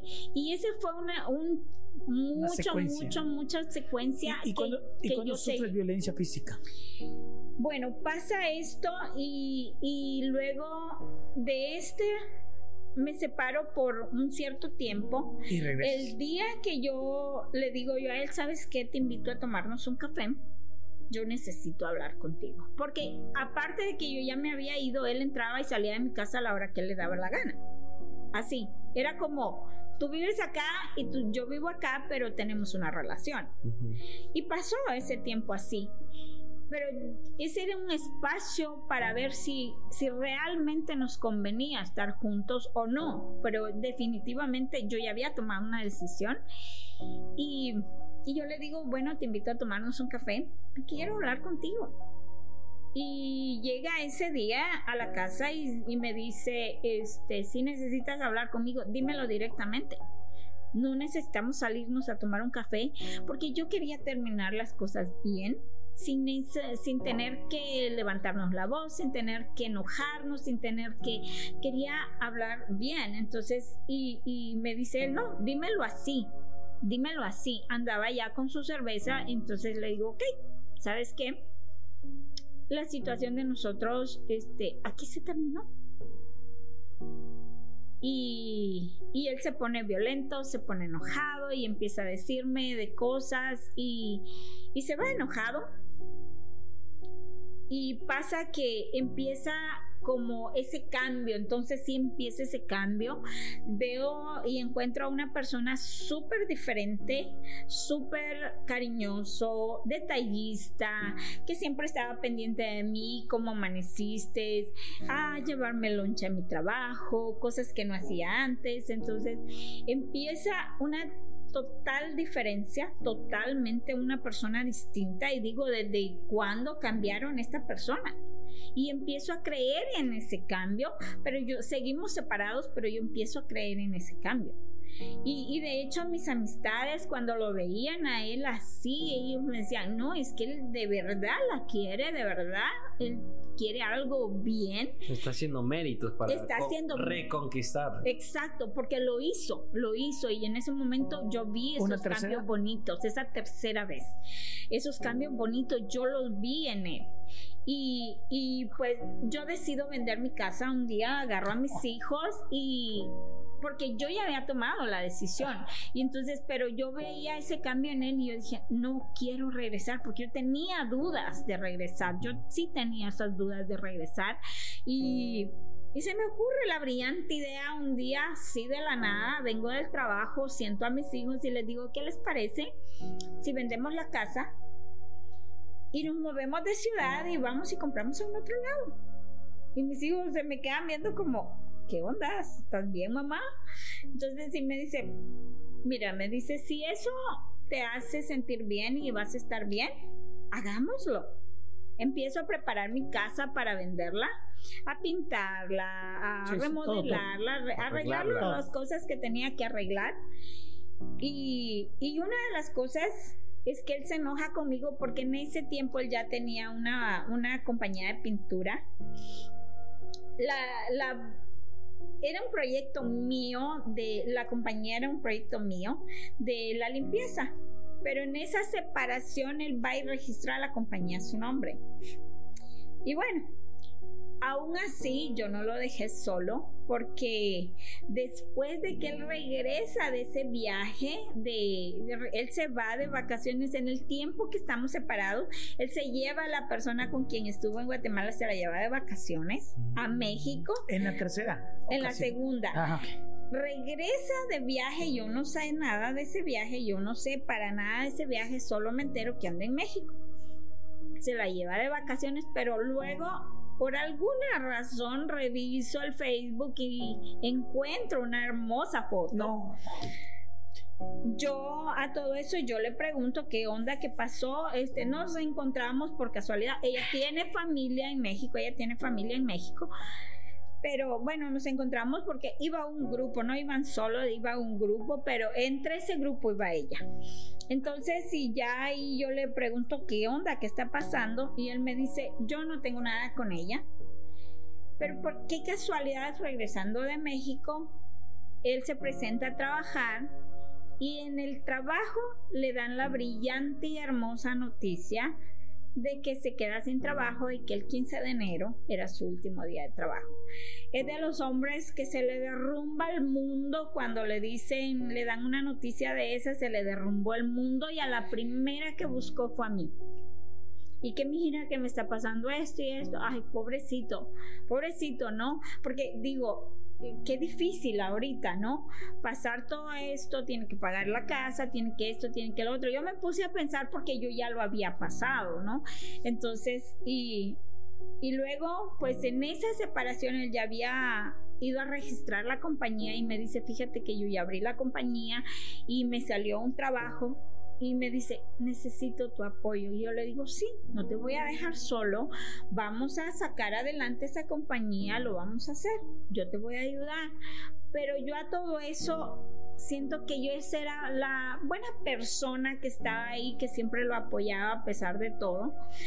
En ese tiempo, este, empezamos a, a, a vernos más seguido y yo empecé a ver ese cambio totalmente una persona distinto, pero lo que yo no entendía, lo que yo no entendía en esos momentos es que para cambiar realmente es un proceso, no vas a cambiar de la noche a la, mañana. O sea, aunque hoy hoy es la persona que con poquito se enojaba y que el día que yo le dije que se terminó esto, me habló de lo peor y me dijo mil de cosas y al siguiente día se vuelve una persona totalmente distinta y ves ese cambio. Entonces, es algo tan, tan... Ah, tú no sabes cómo manejarlo. Yo por lo menos no sabía cómo manejarlo. Y un tiempo después él me pide que me case con él. Me pide que me case con él totalmente algo bien diferente. Yo veo ese cambio y quiero creer en A ver, ese ok, cambio. vamos, vamos aquí, vamos, porque el tiempo es muy corto también. Yo quiero saber la violencia doméstica, o sea, la violencia que me estaba diciendo el último año. Ok, eso empieza el año pasado, en mayo. Ok. En mayo él se va a un viaje a Guatemala, brillante viaje a Guatemala otra vez, y se reencuentra con una noviecita de los 16 Ay, años que supuestamente era el amor de su vida. Ok, ok. Cuando regresa veo ese cambio en él, igual a lo que yo ya había vivido antes y entonces escucho una brillante comunicación donde le dice, ay, este, Dios me dio la oportunidad de reencontrarme con una mujer maravillosa. Quisiera tener un un pastelito y Güey, me, da- me da coraje a mí, güey. y el- ah, No, no, no, no. a mí me da risa Ah, no, ahora, a mí me da risa, pero ese día para mí se me hizo pedazos al mundo. No, Sí, en- claro. yo- es, que, es, es que yo entiendo todo eso, Ana, que, que, que te voy a decir neta, es muy noble de corazón, muy Exacto, exageradamente noble de exacto, corazón. exacto. Y, y te, te- te voy a decir por qué me da coraje. Me da coraje porque yo vengo de familia este, violenta, güey. O sea, mi papá maltrataba a mi mamá y siempre me ha dado coraje. ¿Por qué la mujer tiene que aguantar un golpe? Desde el primer go- güey, no puede, no, tiene- no, no Y, somos y hables nadie, de cualquier güey. cosa, golpe, Sí. infidelidad, reclamo, grosería y demás, siento que... Ok, mira, vamos a ver. Yo digo, yo, yo te digo, no está padre nada la infidelidad. No está nada padre. Vamos a decir, no está nada padre Sí, porque es, no, un, no, es un derrumbe de, de todo tu conocimiento, de toda la persona. Es un derrumbe muy cabrón. Pero tristemente o afortunadamente tenemos los hombres que a la mujer nos perdona. Tenemos esa fortuna porque piensan dos veces, te- la analizan, como dices tú, está haciendo el cambio, está logrando hacer esto. Pero lo que sí yo no soporto, güey, es que un hombre golpee a una mujer. O sea, no, no hay, es más, hasta el primer detalle que tú le digas a una mujer como tu pareja, si mientras están jugando está padre, pero no puedes decir a una pareja a la que quieres realmente decir estúpida, pendeja, babosa, cuando están Estás peleando loca. que estás loca. No puedes, no hay manera, o sea, no hay manera. ¿Cómo? ¿Por qué? ¿Por qué aguantar eso? Ahora, violencia doméstica, güey, ¿qué esperas? ¿Que te maten? ¿Qué esperas como mujer? ¿Que te luego den que un tenía golpe? riesgo porque tomaba. Sí, claro. Exacto, Y yo llegué mujer- a tenerle mucho miedo. Exacto. Yo llegué a tenerle mucho miedo precisamente por eso. Precisamente por eso llegué a tenerle mucho miedo porque... Pero ese miedo no te dejaba avanzar. Eh, Exacto, era lo que me detenía Sí, también. porque no sabía si había repercusiones si te ibas, si lo dejabas, entonces... Y- aquí voy, aquí voy, aquí voy. Ya vas en la tercera, güey. Con la misma persona. A, lo mejor la tercera es la vencida.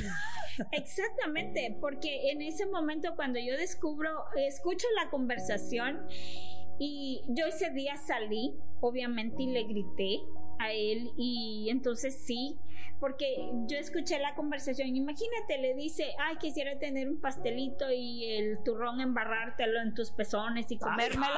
Entonces, jale, o sea, ya cuando yo escucho eso, yo obviamente salgo, le grito y ya de ahí para acá empieza empieza todo más agresivo. Él me trata de loca, que eres una loca bipolar y eso va creciendo todos los días. Y de hecho descubro que él a esta mujer le manda dinero No. y a mí no me ayuda para el gasto de la casa y pasa que, que todo, todo eso pues se va acumulando. Llega un, un día, yo me voy a la iglesia en la mañana y cuando yo regreso, bueno, yo había dejado hechas las cuentas de todo lo que los gastos de la casa y se los dejo ahí enfrente, se levanta, está desayunando y cuando yo regreso como a las doce y media me dice, ¿qué está pasando con estas cuentas? Oh, le digo, son las cuentas, son los gastos de la casa y necesito que me des la mitad. Y se me queda viendo así porque nunca me había escuchado hablar así como, como ahora sí es- me vas a conocer, ¿no? Entonces, y me dice, oh, le digo, ¿tú tienes dinero para mandarle a tu amante? Creo que tienes dinero para ayudarme a pagar las cuentas. Agarra un statement de la compañía y me lo tira en la cara. Y cuando yo veo eso, obviamente empiezo a sentir ese miedo, pues de- ya venía con ese miedo desde hacía ya varios meses atrás y empiezo a sentir ese miedo, pero eso no fue lo peor, que entonces empieza, eh, agarra una taza y la estrella en la pared y luego va con un plato y entre eso me golpea. Yo no sé cómo pude tener tanta calma y agarrar mi carro e irme para la casa de mi hijo. Y yo empiezo, me voy, llego allá, llego allá y, y me estoy todo el día, el resto del día con ellos, porque también él se había ido, él no supo nada hasta después, porque después este yo tuve que hablar con mis hijos de lo que estaba pasando porque yo me la pasaba llorando, yo me la pasaba encerrada, caí en depresión, caí en depresión y yo habían días que no me podía ni parar, habían días que no comía porque la comida no me pasaba de la garganta, bajé de peso, bajé 17 libras de peso y, y, y fue muy difícil, muy difícil superar todo esto, pero el verme el golpe en mi pierna y verme, tengo una marca que todavía la marca me ha quedado, del golpe que me dio ese día me quedó la marca y para él eso no era violencia doméstica. Para él no era violencia, porque él dice, yo no lo hice directamente contigo.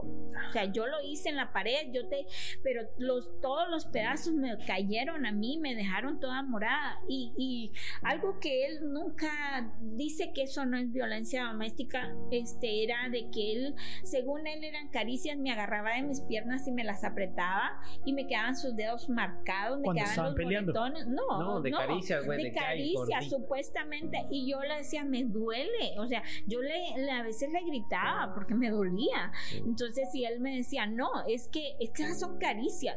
Entonces, cuando yo empiezo a hablar con la psicóloga y yo le comento, eso no son caricias, eso, son, eso se llama violencia doméstica, es violencia doméstica.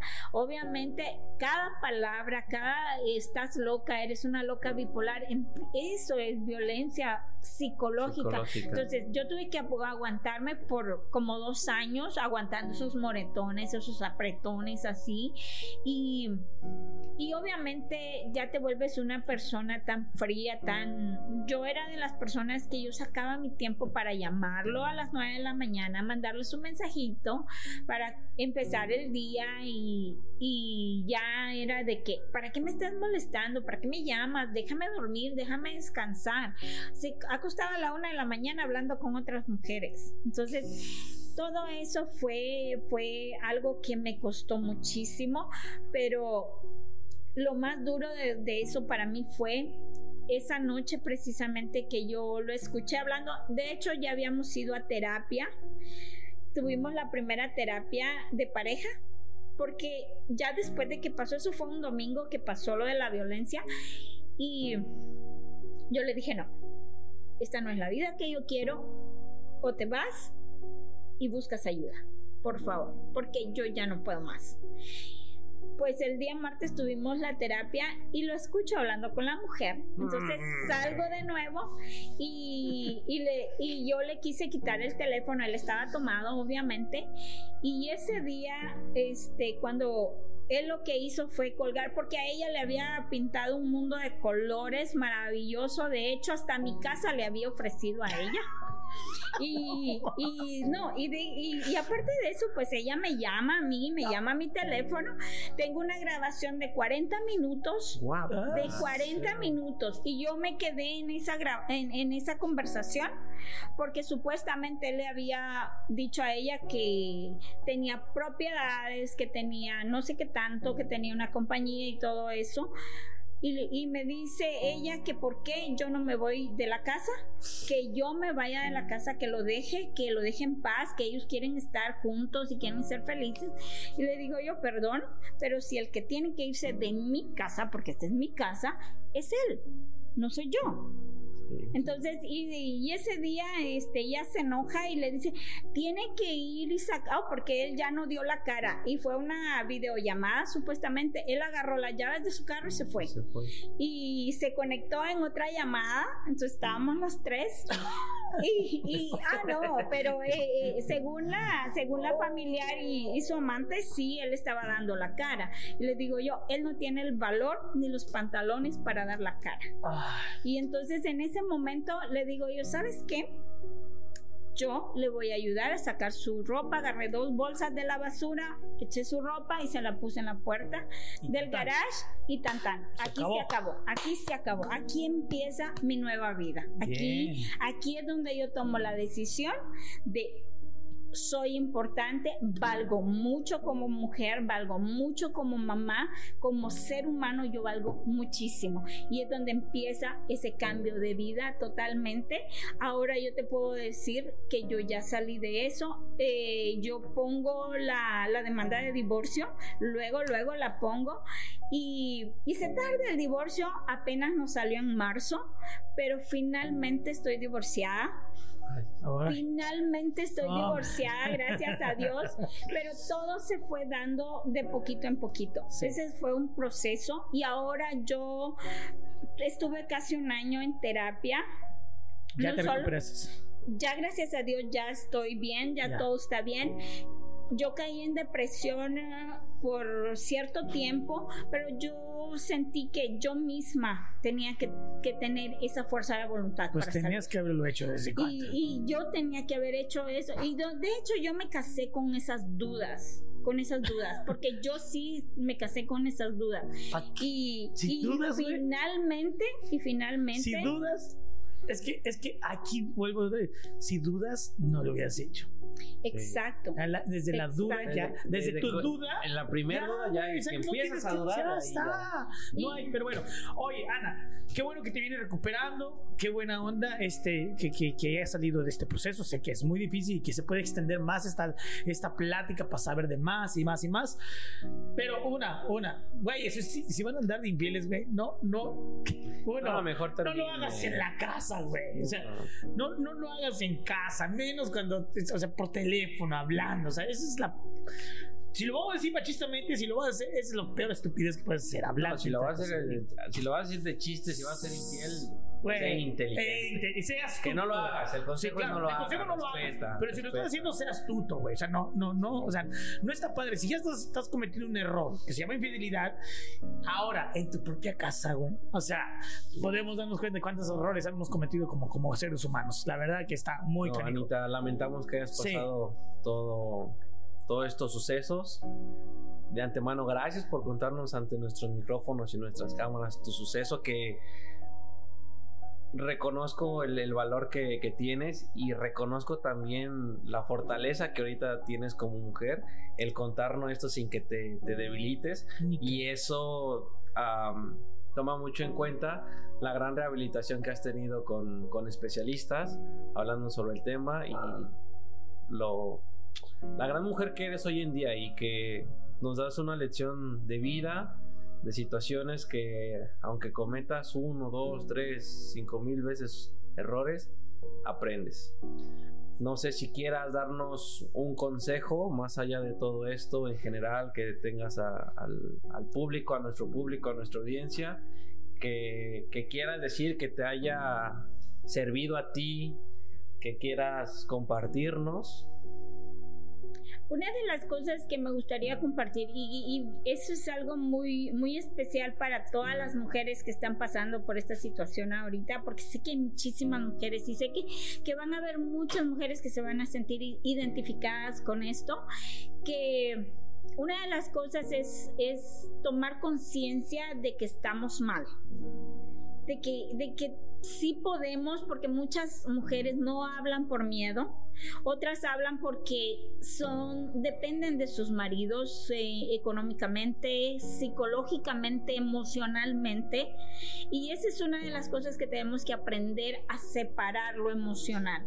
Cuesta mucho, sí cuesta, a mí me costó mucho, y finalmente hasta que realmente tuve que pasar por una violencia doméstica ya más marcada, porque el último año fue muy marcada, este, es tanto um, psicológico, emocional y físico a la vez, necesitamos buscar ayuda.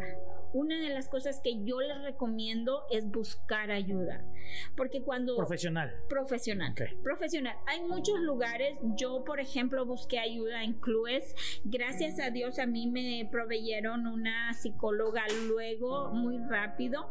Entonces, hay muchos lugares donde pueden ayudarlas. Hay muchos lugares donde podemos buscar ayuda. Y yo creo que también las personas que ya pasamos por este proceso también podemos ayudar a otras mujeres porque sí se puede, sí se puede. Yo, gracias a Dios, he sido una mujer independiente y eso me ayudó bastante. Y entiendo que algunas dependan de sus maridos que les dan hasta para la ropa interior que se ponen. Las uñas. Yo eso lo entiendo, pero no por eso tenemos que quedarnos ahí. Y entiendo también que hay mujeres que tienen hijos con estas parejas también, pero no por eso te po- tenemos que quedarnos ahí Calladas. y quedarnos calladas. Tenemos que hablar, tenemos que hablar, porque conozco muchas personas que por miedo no dicen nada, o por el miedo al que dirán. Yo por lo menos fui una de las personas que tanto el miedo a él y tanto al miedo al que dirán, porque pensamos que porque venimos de familias ah, que que no han pasado o que si han pasado se han callado y yo también me tengo que callar, que el divorcio no existe, sí existe el divorcio, no podemos quedarnos ahí porque, ay, me casé y es para toda la vida y tengo que aguantar así me salga lo que me salga. No, señora, no tenemos que quedarnos ahí y tenemos que ser valientes. Como mujeres valemos mucho. Entonces, yo lo que les puedo aconsejar es buscar ayuda. Buscar ayuda y hablar, así sea con su mejor amiga, así sea con su vecina, pero hablar, hablar, hablar, porque cuando nos quedamos callados, no vamos a romper ese, ah, no vamos a romper esa cadena. Esa cadena va a seguir y especialmente si son mujeres que tienen hijas, porque si la hija ya ve la violencia, van a continuar con esa violencia. Violencia trae más violencia. Entonces, tenemos que romper esa cadena, definitivamente. Y, y yo, eh, mi consejo más grande, si hay mujeres que no trabajan, buscar algo que hacer, buscar algo que hacer, buscar algo en que ocuparse, pero sí se puede. Yo lo pude hacer, hay muchas mujeres que lo pueden hacer. Yo en este momento estoy empezando con mi compañía de limpieza. Sé que va a ser difícil abrirme puertas, pero lo voy a lograr, lo voy a lograr. Listo. Pero Exacto. buscar ayuda, buscar ayuda. Perfecto. Bueno, pues De antemano, muchísimas gracias, Muchas gracias. Anita, por abrir las puertas de tu casa, de tu corazón, el café, el café, el y el pancito. pancito de lujo. Loquita, ¿algo más que agregar? No, pues este. Quisiera decir muchas cosas, ya no. Ya, este. Ya te, No. te noté enojado. Me, me- sí, Frustrado. me, me- me noté frustrado, molesto, porque yo, yo también lo viví con, con mis padres y creo que no, no está padre, no está nada padre. Y a veces como hijo me molesta porque el sacrificio que hizo mi mamá para quedarse con una persona que fue violento no no no fue nada no fue no fue no fue como decir es que te di un padre la verdad prefiero no tener padre Sí. Así que mejor, sí, sí, sí, me, sí, me, sí, porque hay muchas cosas como que dices, no, esto no se puede aceptar. Pero bueno, venimos, esperemos que este, este es un gran aprendizaje. Algo tú, Edwin. No, yo no, no, nada. Muchísimas gracias, a Anita. Sí. Reiteramos otra vez. Este, esperamos que sirva de algo. Sí, Esperamos que las personas, mujeres, hombres que estén viviendo este tipo de, de violencia acudan a especialistas, acudan con ya sean las autoridades correspondientes también para que se hagan cargo del asunto o los orienten más que nada. Y, y bueno, muchísimas gracias por haber llegado hasta aquí, por habernos acompañado en un episodio más desde el Sofá MN. Tus redes sociales, Anita. Mi Facebook Sí. aparezco como Ana Tolosa. Ana Tolosa. Mi Instagram no me acuerdo. No, ok. Ana Tolosa. Perfecto. Edwin. Edwin-SNA en Instagram. Loca Torres 17 y arroba desde el sofá MN. Síganos, señores. Así que hay muchos episodios, se vienen más emocionantes. Si este les sirve, este gran episodio que tuvimos acá con Anita, pues este, tome las mejores decisiones, busque ayuda profesional. Eso ha sido todo, todo por hoy. Así que desde el sofá MN, hasta la próxima. Nos fuimos.